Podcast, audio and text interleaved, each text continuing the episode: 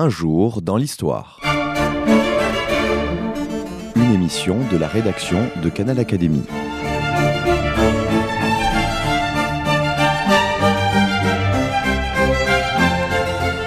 On retrouve Christophe Dickès.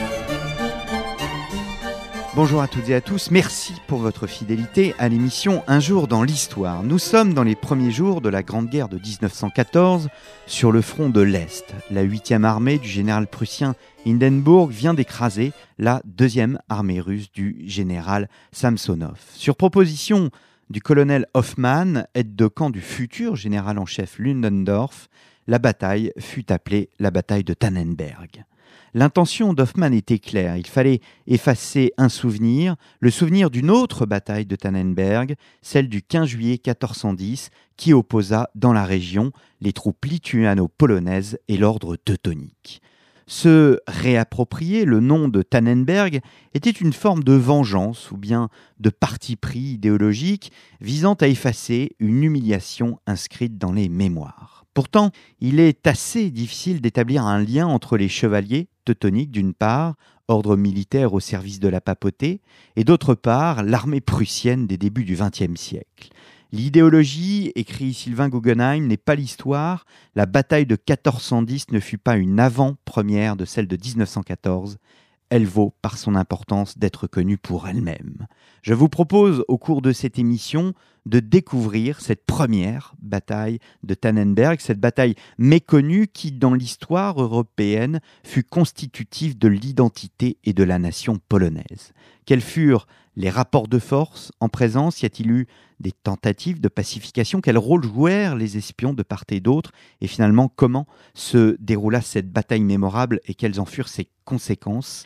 C'est ce que nous allons voir au cours de cette émission avec Sylvain Guggenheim. Sylvain Guggenheim, bonjour. Bonjour. Merci d'avoir répondu à notre invitation. Ce n'est pas la première fois que vous venez à ce micro. Vous avez été primé une fois par l'Académie des sciences morales et politiques pour un de vos ouvrages et je vous ai reçu à ce micro, si mes souvenirs sont bons, pour l'émission sur les chevaliers teutoniques, la monographie que vous avez réalisée et également sur plusieurs regards de l'histoire médiévale et aussi sur la réforme grégorienne. Vous venez de publier aux éditions Talendier dans la collection L'Histoire en bataille, donc une monographie consacrée à cette bataille de Tannenberg, 15 juillet 1410. Cet ouvrage entre en quelque sorte dans le prolongement de tous vos travaux que vous avez réalisés sur l'ordre teutonique? Oui, tout à fait. J'ai insisté à l'occasion de cette collection sur un des épisodes importants de l'histoire de l'ordre. Et comme je m'intéresse de plus en plus aux aspects euh, militaires, au rapport entre les, les phomènes guerriers et les, les phomènes sociaux à l'intérieur de l'État teutonique, c'était là une belle occasion avec une bataille qui a été peut-être pas une bataille décisive pour l'ordre, mais qui a été une bataille clé dans l'histoire de l'Europe. Alors justement, c'est une. Je parlais de bataille mémorable, c'est dans le sens propre, c'est-à-dire que comme tout événement politique et militaire de grande portée, elle s'est inscrite dans les mémoires collectives, et ceci jusqu'à nos jours. C'est une bataille qui fonde en quelque sorte la nation polonaise? C'est une bataille qui, en Pologne, est considérée comme fondatrice de la nation polonaise. La meilleure preuve, c'est qu'en 1910 et en 2010, il y a eu de grandes cérémonies pour le 500e et le 600e anniversaire de cette bataille. Et la date de la bataille a été quelques années après euh, la bataille elle-même et est devenue une sorte de, enfin, est devenue une fête euh, nationale en Pologne. C'est la première fois qu'il y avait une fête à l'intérieur euh, de l'ensemble du royaume, à l'occasion de l'anniversaire de la victoire de Tannenberg. Et du côté allemand, c'est une bataille qui est oubliée. J'ai fait une recherche sur Google, hein, pour ne pas le citer, en tapant Tannenberg, et le premier résultat est évidemment la deuxième bataille de Tannenberg. Le deuxième résultat est la première bataille de 1410. Et quand on regarde sur Google Images, eh bien, on voit une prédominance, bien évidemment, de la deuxième bataille de Tannenberg, celle de 1914. Oui, c'est une bataille dont les Allemands n'avaient pas vraiment envie de se souvenir. D'une part, évidemment, parce que c'était une défaite de l'ordre teutonique. D'autre part, parce qu'en Allemagne, il y avait aussi toute une série de courants qui estimaient ne rien avoir avec euh, l'histoire de l'ordre, que l'histoire de l'Allemagne n'était pas le prolongement de l'histoire de l'ordre, et comme en plus c'était une défaite, il n'y avait aucune raison donc de, de s'y accrocher, il n'y avait rien à fêter. Alors qu'en Pologne, il y avait quelque chose à fêter. Mais est-ce que, par exemple, elle reste comme certaines grandes défaites anglaises ou, grandes défaites françaises euh Non, je ne crois pas. Non, ça n'est pas dans la mémoire euh, collective des Allemands. C'est connu des historiens allemands, évidemment, mais ça n'est pas du tout dans la conscience collective allemande, alors que la bataille de Tannenberg, que les Polonais appellent Grunwald, est vraiment connue à travers euh, l'ensemble de la Pologne. Là, il y a une très forte dissymétrie de mémoire entre les deux pays. Alors, venons-en aux faits historiques cette bataille de Tannenberg, 15 juillet 1410, euh, alors qu'on va appeler Tannenberg, alors que vous venez de le dire, du côté polonais, elle ne s'appelle pas la bataille de Tannenberg. Non, elle s'appelle la bataille de Grunwald. En fait, la bataille a lieu euh, dans une plaine entre trois villages, dont l'un est le village de Tannenberg, qui en polonais s'appelle Stenbark, l'autre le village de Grunwald et un troisième village. Bon, les Polonais ont choisi le nom de Grunwald, les Allemands n'avaient rien choisi de particulier et Ludendorff euh, a fait adopter le nom de Tannenberg en 1914. Et du coup, par ricochet, dans l'historiographie allemande, on a continué aussi à utiliser le nom de Tannenberg pour la bataille euh, médiévale.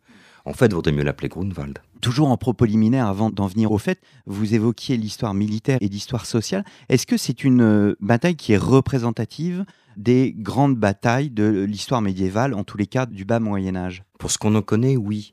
Elle n'est pas forcément toujours très bien connue parce que les sources comportent un certain nombre de lacunes, mais elle est euh, représentative des batailles de la fin du XIVe siècle et des deux premiers tiers, disons, du XVe siècle. Et c'est l'une aussi des plus grandes batailles par le nombre d'hommes engagés de la période des XIVe et XVe siècles.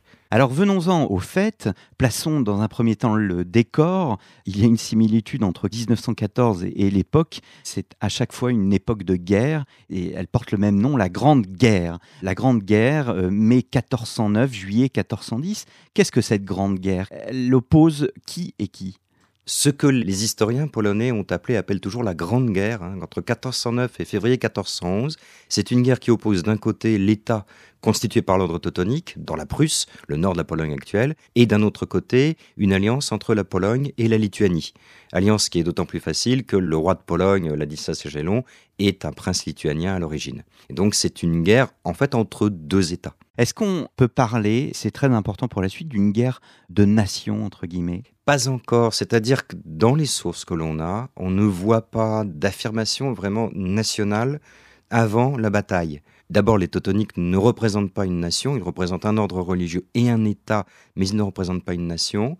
Du côté de la coalition qui est en face, Pologne et Lituanie sont deux royaumes unis sous même couronne, mais ce sont deux peuples différents, avec deux langues différentes. Et les Lituaniens sont plus nombreux à être orthodoxes qu'à catholiques, par exemple. En revanche, après, c'est là qui est intéressant, c'est que après la bataille de Tannenberg, mais dans les mois et les années qui suivent, on commence à voir apparaître des sortes de stéréotypes nationaux pour accuser l'adversaire d'un certain nombre de crimes, de méfaits. C'est-à-dire que l'opposition euh, de type national n'existe peut-être pas avant la bataille, mais elle s'est constituée à partir de la bataille. Et ensuite, elle a perduré jusqu'au XXe siècle. Quelle est l'origine de cette grande guerre de 1409-1411 C'est une opposition qui est latente entre les Teutoniques et la Pologne. Et depuis. Euh, Mais c'est donc territorial. C'est une opposition territoriale. C'est des conflits pour des territoires qui sont euh, frontaliers. Ça se traduit par des relations entre les deux États qui sont tantôt cordiales, tantôt bonnes, tantôt mauvaises. Et le problème majeur qui est à l'origine du déclenchement de la guerre, c'est que les Teutoniques euh, ont quand même pour vocation de christianiser les populations païennes. Il reste des païens dans une région qui est entre la Lituanie et l'ordre teutonique, la Samogitie. Les Teutoniques sont censés la contrôler, les Samogiciens se révoltent contre eux, et les Teutoniques s'aperçoivent assez vite que la Samogitie est soutenue en secret par le duc de Lituanie, Witold, qui est le frère du roi de Pologne, et que le roi de Pologne soutient aussi finalement cette révolte, par solidarité avec les Lituaniens, peut-être aussi pour un certain nombre d'autres raisons politiques. Donc à l'origine, c'est une querelle née autour du refus de la domination politique des Teutoniques dans une partie de la Lituanie, qui est en révolte. Est-ce à dire aussi que c'est une forme de guerre religieuse? Curieusement, euh, oui, alors que des deux côtés, la grande majorité des combattants sont des chrétiens. Et donc ça n'est pas une guerre entre deux religions différentes, mais ça va être présenté des deux côtés comme une guerre religieuse, puisque chacun des deux camps va accuser l'autre d'être hérétique ou d'être païen, ou d'être lié à l'antéchrist, etc. Et euh, chacun des deux camps donc dénie à l'autre le droit de se présenter comme chrétien.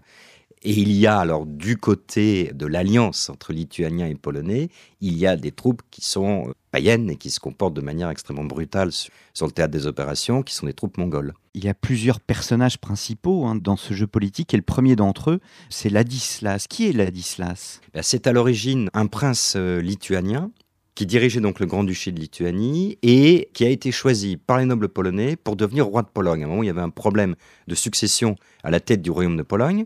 Il a donc été choisi pour être roi de Pologne. Il doit épouser l'héritière du trône et en contrepartie, il doit accepter la religion euh, catholique, la religion catholique Mmh. alors qu'il est païen. Il accepte évidemment de devenir roi de Pologne. Il accepte donc le baptême. Il obtient donc après le baptême, La Pologne vaut bien un baptême? Oui, c'est à peu près ça, la main de la princesse polonaise et il devient donc roi de Pologne et de Lituanie. Les deux pays ne sont pas fusionnés, mais ils sont rassemblés sous euh, la même couronne.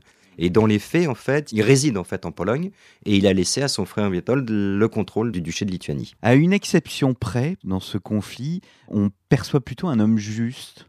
C'est-à-dire que les sources polonaises le présentent évidemment comme un homme juste. Il y a malgré tout quelques critiques parfois de certains auteurs polonais dans la mesure où Jagiellon n'était pas polonais d'origine ni lituanien et de temps en temps il y a des petites critiques qui percent. Mais les sources qui veulent absolument justifier aux yeux de l'Europe entière la cause polonaise présentent Jagiellon comme un roi juste, un roi très chrétien, un roi qui ne veut pas faire la guerre, qui pleure à l'idée de faire couler le sang chrétien, etc.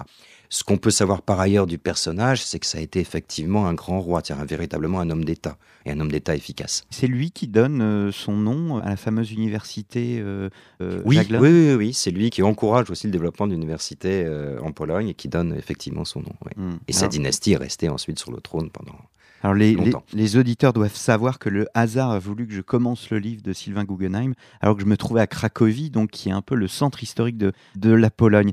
Alors venons-en à cette opposition. Nous ne sommes pas dans un monde barbare, contrairement à ce que longtemps on a voulu euh, faire croire de cette époque médiévale. Nous sommes dans un temps où on sait négocier et on verra d'ailleurs aussi quel est le comportement par rapport aux morts, par rapport aux- à ceux qui ont été défaits. Mais en amont, tout d'abord, il y a des tentatives de paix, on essaie d'éviter la guerre. Oui, il y a eu des tentatives d'arbitrage de la part du roi de Hongrie, Sigismond, qui va devenir euh, roi d'Allemagne et empereur, qui est à l'époque simplement roi de Hongrie. Des tentatives d'arbitrage aussi du roi de Bohême, Venceslas, mais ces tentatives d'arbitrage vont échouer ou euh, à cause du refus des Teutoniques ou à cause du refus des Polonais. Chaque fois, les problèmes sur lesquels la négociation achoppe, ce sont des questions de concession territoriale.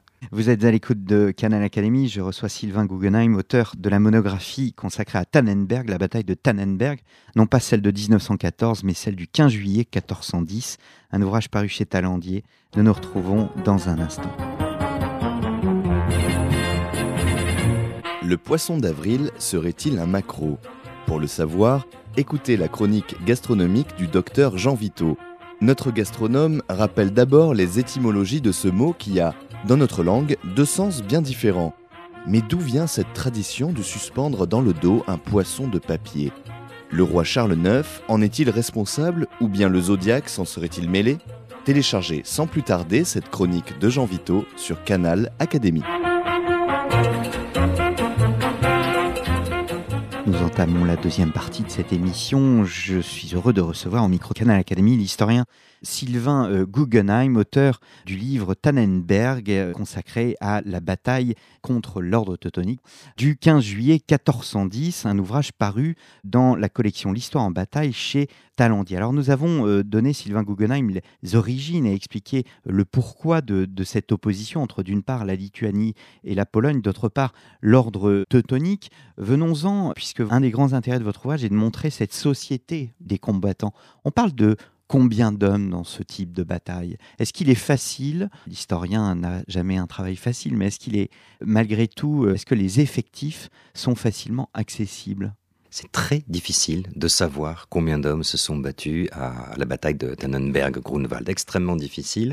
Depuis à peu près un siècle, les historiens débattent de ce sujet et chacun propose ses estimations parce qu'en fait, où les sources donnent des nombres qui sont irréalistes, où elles établissent ces effectifs non pas en unité, en nombre d'hommes, mais en nombre de lances, une lance étant une unité militaire, mais laquelle unité militaire peut être composée de deux hommes, trois hommes, quatre hommes ou cinq hommes. Donc on procède par extrapolation, par évaluation, et on essaye d'aboutir à des nombres qui soient hum, plausibles, voire probables. Les Teutoniques devaient avoir peut-être autour de, de 15 000 combattants, les Polonais lituaniens sans doute un peu plus. Là, tout le monde est à peu près d'accord, 20 25 000 hommes peut-être. C'est difficile de, de se risquer à des évaluations. On est à peu près dans ces ordres de grandeur. On est certainement au-dessus de 10 000 combattants des deux côtés et on est en dessous de 30 000 combattants pour l'armée qui aurait le plus d'hommes. Qui sont ces hommes? Le cœur de l'armée, ce sont des cavaliers et les hommes à pied sont des mercenaires?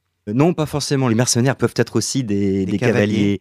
Alors, il y a effectivement des cavaliers, il y a des fantassins qui peuvent être partagés en hommes de trait, donc des archers, des arbalétriers, et puis euh, des hommes armés de piques ou d'épées. La proportion est plutôt, on, pense à l'avantage des fantassins. Il y a sans doute davantage de fantassins, comme dans la plupart des batailles du XVe siècle, que de cavaliers. L'origine des soldats est extrêmement variable, puisque du côté des Teutoniques, il y a les membres de l'ordre, mais les membres de l'ordre combattants sont peut-être 7 ou 800, pas plus. Avec eux, il y a des sergents, des valets d'armes qui les accompagnent, et puis il y a des contingents qui sont envoyés ou par les évêques de Prusse, qui dirigent des troupes, ou par les villes de Prusse, qui sont soumises à la domination politique de l'ordre, et qui envoient donc des contingents de milices urbaines accompagner les Teutoniques. Et puis ils ont des alliés, c'est-à-dire en fait de l'aide qui est venue de, de différents hommes de la noblesse européenne, pas en très grand nombre, mais il y en a. Et il y a aussi des mercenaires. Les Teutoniques ont sans doute recruté entre 5 et 6 000 mercenaires et tous ne sont pas arrivés à temps, donc ils ont eu un peu moins de 4 000, 3 700 mercenaires présents sur le, sur le champ de bataille. Et les Polonais de leur côté ont une armée qui est composée de c'est une sorte d'armée féodale, donc composée de l'armée proche directement soumise au roi, des grands euh, féodaux polonais. Même chose du côté euh, lituanien. Et ils ont également recruté aussi des mercenaires, des mercenaires tchèques euh, notamment. On imagine que ces hommes Enfin, sur la période 1409-1411, l'armée évolue beaucoup. Il y a un noyau, il y a des soldats qui vont, qui viennent. Euh. Oui, les, mercenaires, par exemple, ça coûte cher de maintenir une Alors, toute guerre coûte cher. Cette guerre a coûté très cher aux deux camps d'ailleurs. Les mercenaires sont enrôlés pour des durées bien déterminées. Et on essaye de faire en sorte que la durée pour laquelle on les emploie soit la plus courte possible, parce que ça coûte moins cher. Donc on les amène euh, aux frontières, on les amène rejoindre l'armée le plus tard possible et pas trop tard évidemment aussi pour des raisons d'efficacité. Et donc on, calcule en gros le temps pendant lequel on aura besoin d'eux. Même chose, les troupes féodales qui viennent au service du roi de Pologne, elles sont plutôt d'accord pour venir. Il n'y a pas eu d'opposition à la guerre en Pologne, mais une guerre qui se prolonge pose toujours des difficultés aux seigneurs. Ce qui explique d'ailleurs que la guerre de 1409-1411 ne soit pas continue. Il y a eu en fait une période de guerre pendant 5 à 6 semaines, et ensuite pendant plusieurs mois, il y a eu euh, armistice, et il y a eu cessation de combat.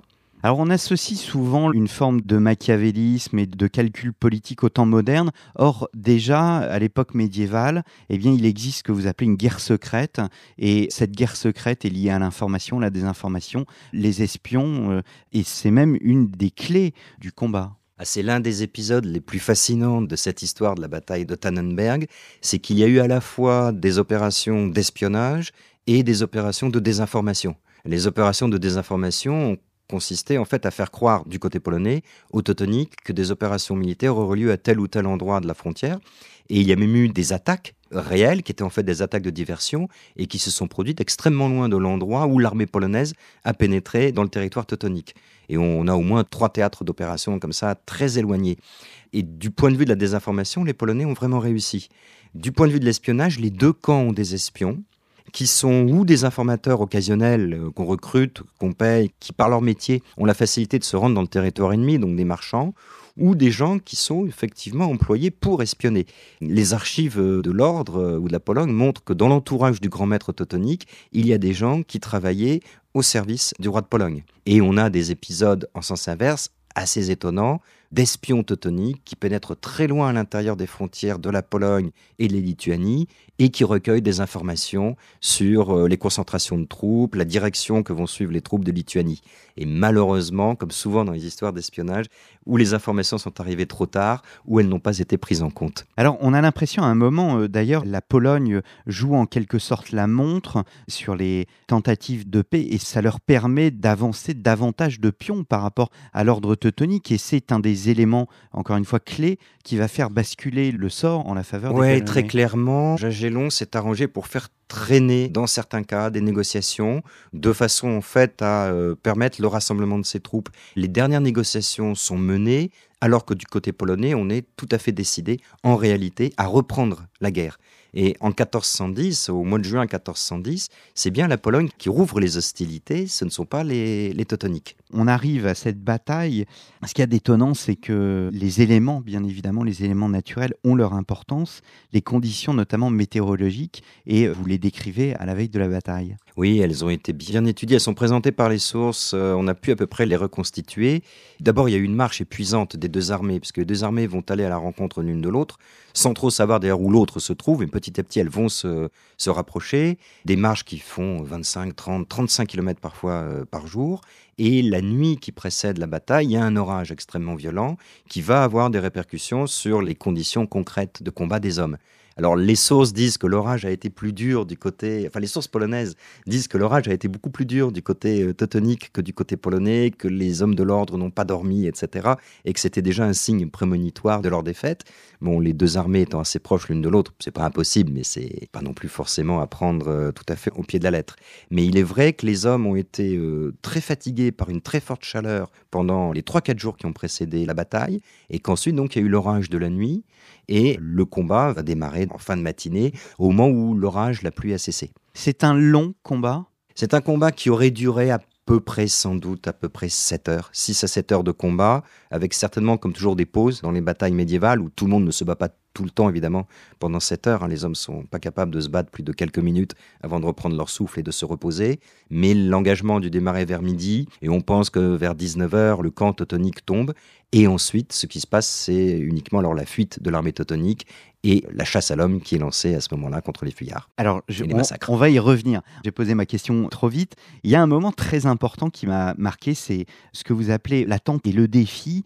Alors, d'abord, avant la bataille, il y a quasiment une forme de cérémonial. Le roi de Pologne assiste à la messe, les soldats sont dans l'attente, et il y a ce moment du défi, c'est-à-dire qu'on doit s'entendre avec l'ennemi sur le lieu de la bataille. Oui, les batailles médiévales, euh, sauf quand elles se déroulent à l'improviste ou quand c'est une embuscade, sont des batailles euh, arrangées. Sont des batailles où les deux camps envoient des émissaires et se mettent d'accord pour savoir à quel endroit précisément on va s'affronter et à quel moment va démarrer la bataille.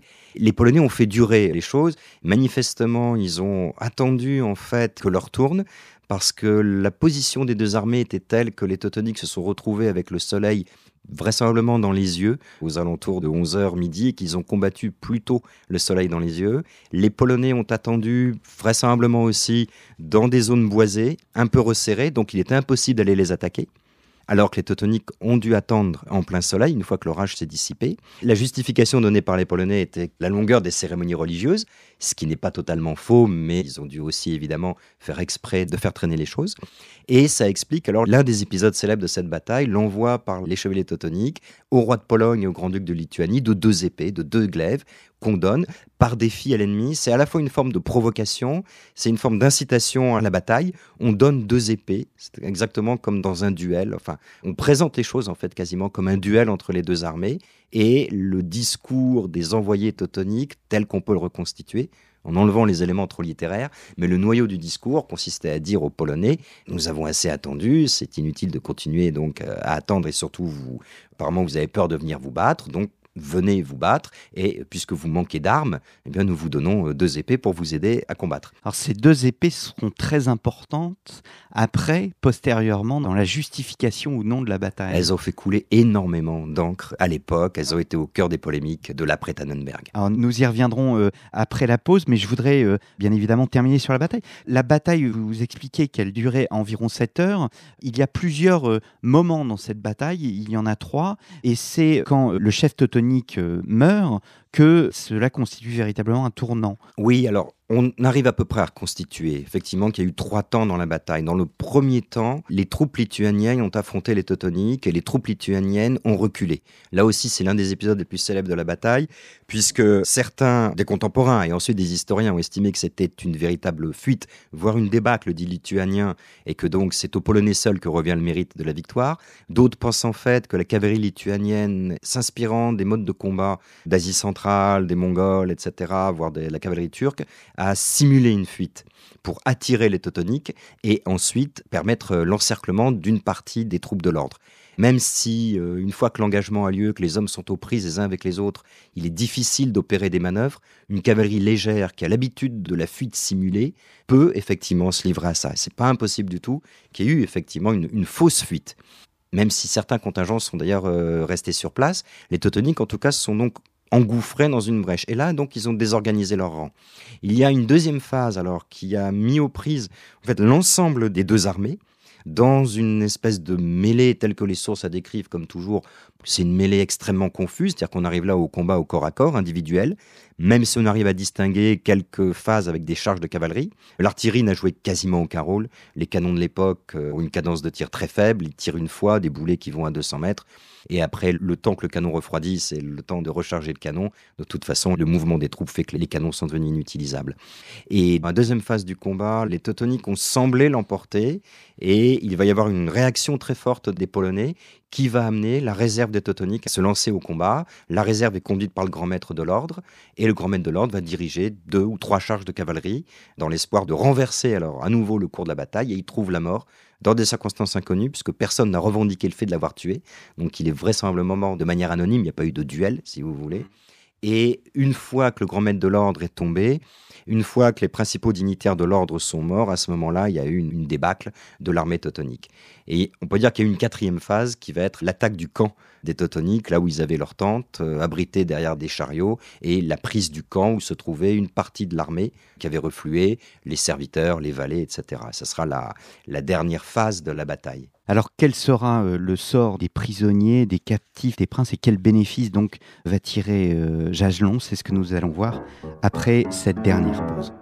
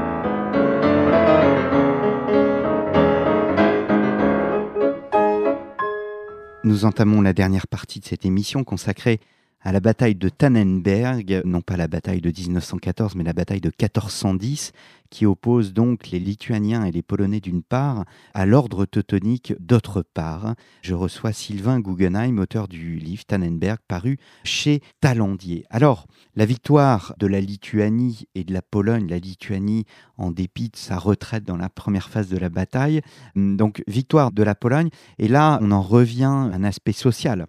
C'est très important, nous sommes dans une société chrétienne. Alors d'un côté, vous montrez euh, la poursuite des fuyards qui souvent euh, bon, sont passés par l'épée, et d'un autre côté, vous montrez que nous restons dans une société chrétienne et qu'il y a le sort des captifs. On ne tue pas les captifs, on les marchande. Il y a, euh, nous Français connaissons bien le cas de la rançon de Jeanne d'Arc ou bien du roi Jean, Jean, le Bon à Poitiers. Oui. Voilà, mm. c'est la même chose là. Oui, c'est la même chose. Il y a à la fois des éléments, euh, j'allais dire non chrétiens finalement, dans le massacre des prisonniers au moment de la poursuite, une fois que l'armée est en train de fuir.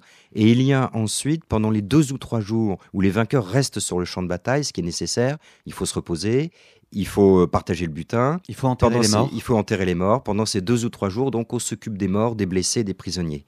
Il faut enterrer les morts euh, par souci chrétien et par souci d'hygiène. Il y a eu sans doute à peu près 8000 morts dans cette bataille. On est à peu près sûr de cela, 8000 morts au total. 8000 morts plus les chevaux euh, tués.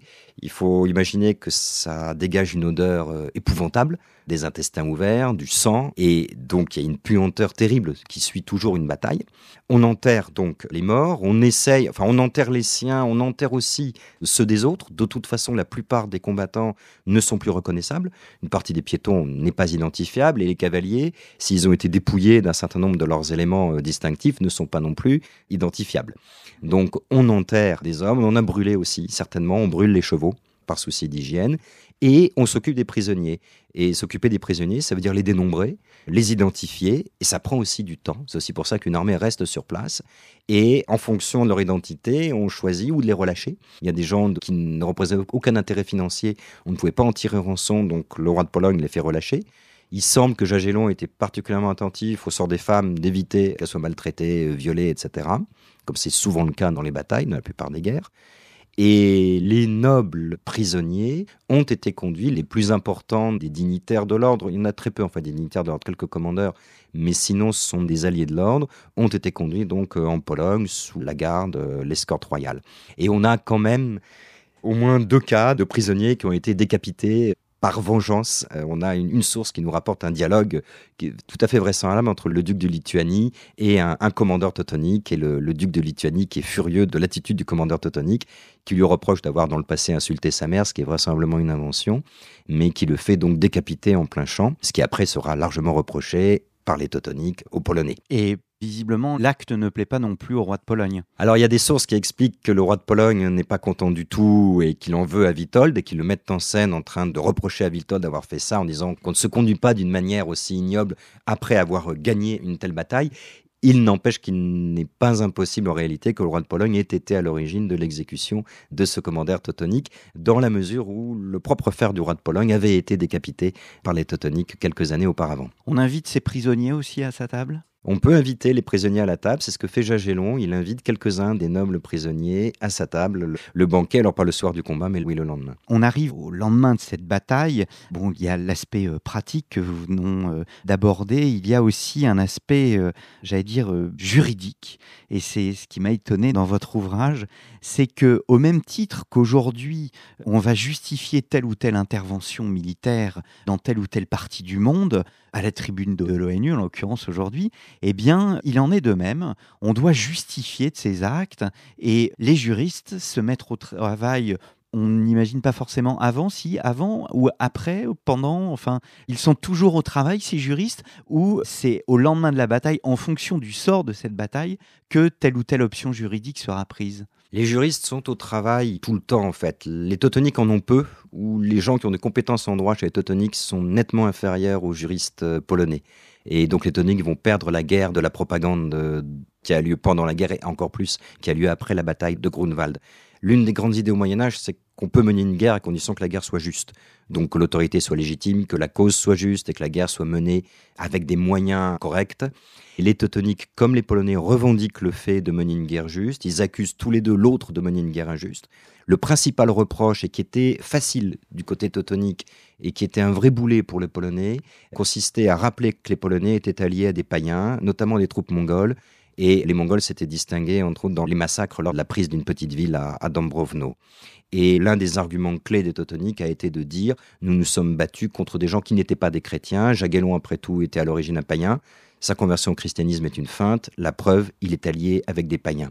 Et ça, c'était un argument très fort, auquel les juristes polonais ont réussi à répondre en insistant sur le caractère chrétien de la personne du roi, en rappelant que les Teutoniques avaient à certains moments aussi été alliés à des troupes païennes. Ils s'étaient engagés aux côtés de certains Mongols contre d'autres Mongols à un moment et en rejetant aussi la responsabilité de la guerre sur les Teutoniques, en rappelant que les Teutoniques avaient offert deux glaives, on en a parlé tout à l'heure, et qu'en offrant ces glaives, ils avaient témoigné d'un grand orgueil, et l'orgueil, on le sait, est le pire des péchés. Alors, vous avez dit, au-delà de cet orgueil, ça a été un des éléments euh, majeurs de la guerre des plaidoiries. Oui, l'accusation d'orgueil a été un élément euh, majeur. Les Polonais ont pu euh, faire valoir constamment qu'en fait, eux ne voulaient pas se battre. Ils ont au passage fait oublier que c'est eux qui ont repris les hostilités.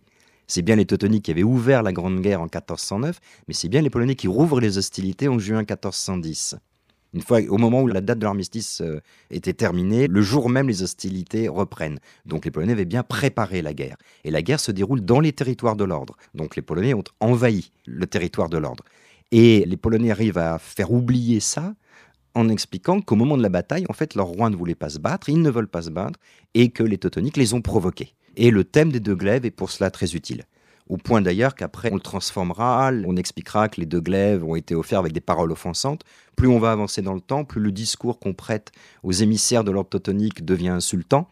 Et plus le discours de Jagellon en face apparaît comme calme, tranquille et, pacifique, et on finira même par dire que les Teutoniques ont offert aux Polonais des épées qui étaient dégoûtantes de sang. Est-ce qu'il est difficile de voir précisément la frontière entre euh, les aspects juridiques, au fond, d'une guerre juste et tout bonnement de la propagande? Oui, c'est très difficile parce que les juristes travaillent euh, chaque fois au service d'une cause, ce ne sont pas du tout des juristes neutres. Donc ils travaillent au service d'une cause et par conséquent, toute l'argumentation juridique est au service d'une propagande. Et vous parlez de la tribune de l'ONU tout à l'heure. Il n'y a pas d'ONU à l'époque, mais la tribune à l'époque, ça va être le concile de Constance, qui est un grand concile réuni à Constance sous l'égide de Sigismond, qui n'est pas encore empereur, on essaye de régler le grand schisme d'Occident, et où les Teutoniques et les Polonais vont venir exposer leur cause et porter plainte chacun contre l'adversaire, en accusant l'adversaire d'avoir commis une guerre injuste, d'avoir commis des crimes, parce que si les Teutoniques reprochent le massacre d'Ambrovno aux Polonais et aux Mongols, les Polonais reprochent aux Teutoniques d'avoir saccagé des terres, des églises en Pologne pendant l'année 1409. Et le concile de Constance va être l'occasion d'une espèce de tribunal il y aura la plaidoirie respective de chacun des deux camps. Et à ce jeu-là, les Polonais sont beaucoup plus forts, beaucoup mieux armés que les Teutoniques. C'est un ordre pontifical, les chevaliers teutoniques. On peut les considérer comme euh, reliés directement à la papauté? En théorie, oui, parce que c'est un ordre religieux militaire qui a été fondé avec l'approbation des papes et dont la règle a été approuvée par les papes. Donc en théorie, comme tout ordre religieux, en dernière instance, il est soumis au pape. Et d'un autre côté, comme c'est devenu un État, qui contrôle la Prusse et qui est un État souverain, qui est en dehors de l'Empire. C'est un État qui n'a aucun chef au-dessus de lui. Le grand maître de l'ordre teutonique est euh, souverain d'un point de vue temporel. Donc ils ont eu tendance à euh, s'écarter de la papauté dès qu'ils estimaient que leur politique les amenait à le faire, et ils ne sont euh, soumis au pape que quand ils ont finalement besoin de la papauté. Donc en fait, ils ne peuvent pas bénéficier de leur position en face de la papauté, en face de... Non, la papauté aime changer d'avis. Enfin, à plusieurs reprises, la papauté a été euh, convaincue, en fait, à travers l'histoire, par les arguments des adversaires des Teutoniques. Parce que les Teutoniques se comportent effectivement comme un État, et c'est tout le problème des ordres militaires qui dirigent un territoire. Et la papauté, en fait, ne soutient pas l'ordre teutonique, qui n'est pas non plus tellement soutenu par l'Empire à ce moment-là. Et la Pologne a réussi à gagner la guerre de propagande et a réussi à s'attirer les sympathies d'un certain nombre de princes européens. Pas de tous. En France, on est plutôt du côté teutonique mais la France à l'époque 1410 ne se porte pas très bien. Est-ce que précisément c'est un des points de votre ouvrage, vous montrez comment se communique la victoire à travers l'Europe On communique la victoire en, par l'écrit, en écrivant, c'est-à-dire que le roi de Pologne déjà écrit des lettres euh, sur le champ de bataille pour annoncer dès qu'il est certain donc le résultat de la bataille, donc il écrit à la reine qui dirige avec lui le royaume, il écrit aux archevêques de Pologne. Et ensuite on va développer un peu le récit de la bataille et on va envoyer des textes à des puissances européennes.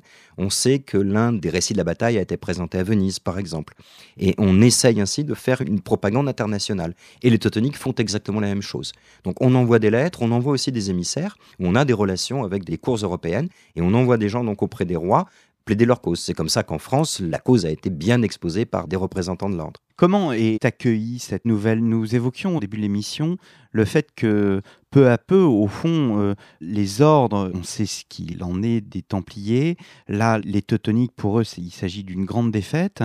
Peu à peu, les États-nations vont se développer à l'époque moderne. Nous sommes à un tournant. Est-ce que les contemporains ont conscience de ce tournant?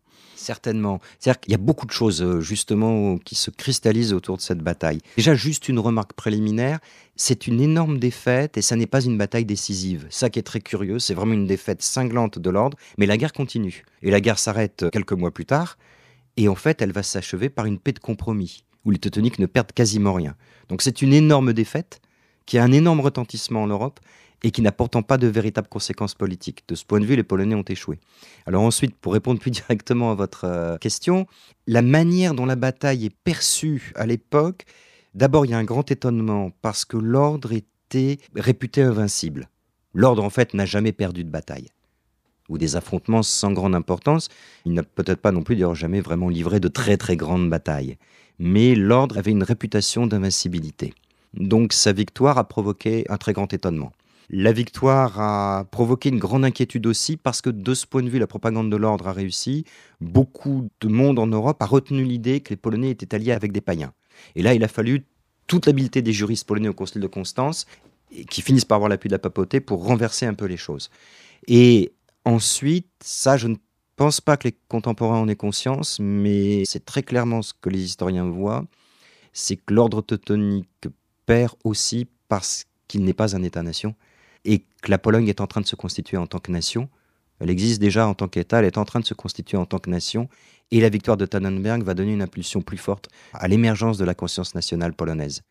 Et c'est ce qu'on constate au même moment en France, en Angleterre, avec les épisodes de la guerre de Cent Ans, la montée en puissance des sentiments nationaux. Au début de la guerre de Cent Ans, par exemple, ils sont pas très forts. Ils sont beaucoup plus forts à l'époque mm. d'Azincourt et du traité de Troyes en 1420. Alors justement, le siècle qui s'est emparé de l'idée de nation, c'est le 19e siècle. Et vous montrez bien dans votre ouvrage que dans la mémoire nationale, le pic, en quelque sorte, de cette mémoire, c'est euh, la mémoire de Tannenberg, c'est au 19e siècle. Oui, c'est là que la Pologne n'existe Alors que la Pologne n'existait voilà. pas. Et mais oui, justement, comme la Pologne n'existe plus, mais les Polonais existaient toujours. Rappelons à nos auditeurs hein, que la Pologne était euh, en quelque sorte divisée entre euh, l'Autriche, la Prusse et la Russie. Et la Russie, la Pologne a connu un sort tragique dans son histoire à de très très nombreuses reprises. C'est un pays qui a énormément souffert, dont les frontières ont été plusieurs fois déplacé. Il y a eu les fameux partages de la Pologne, effectivement, à la fin du XVIIIe siècle.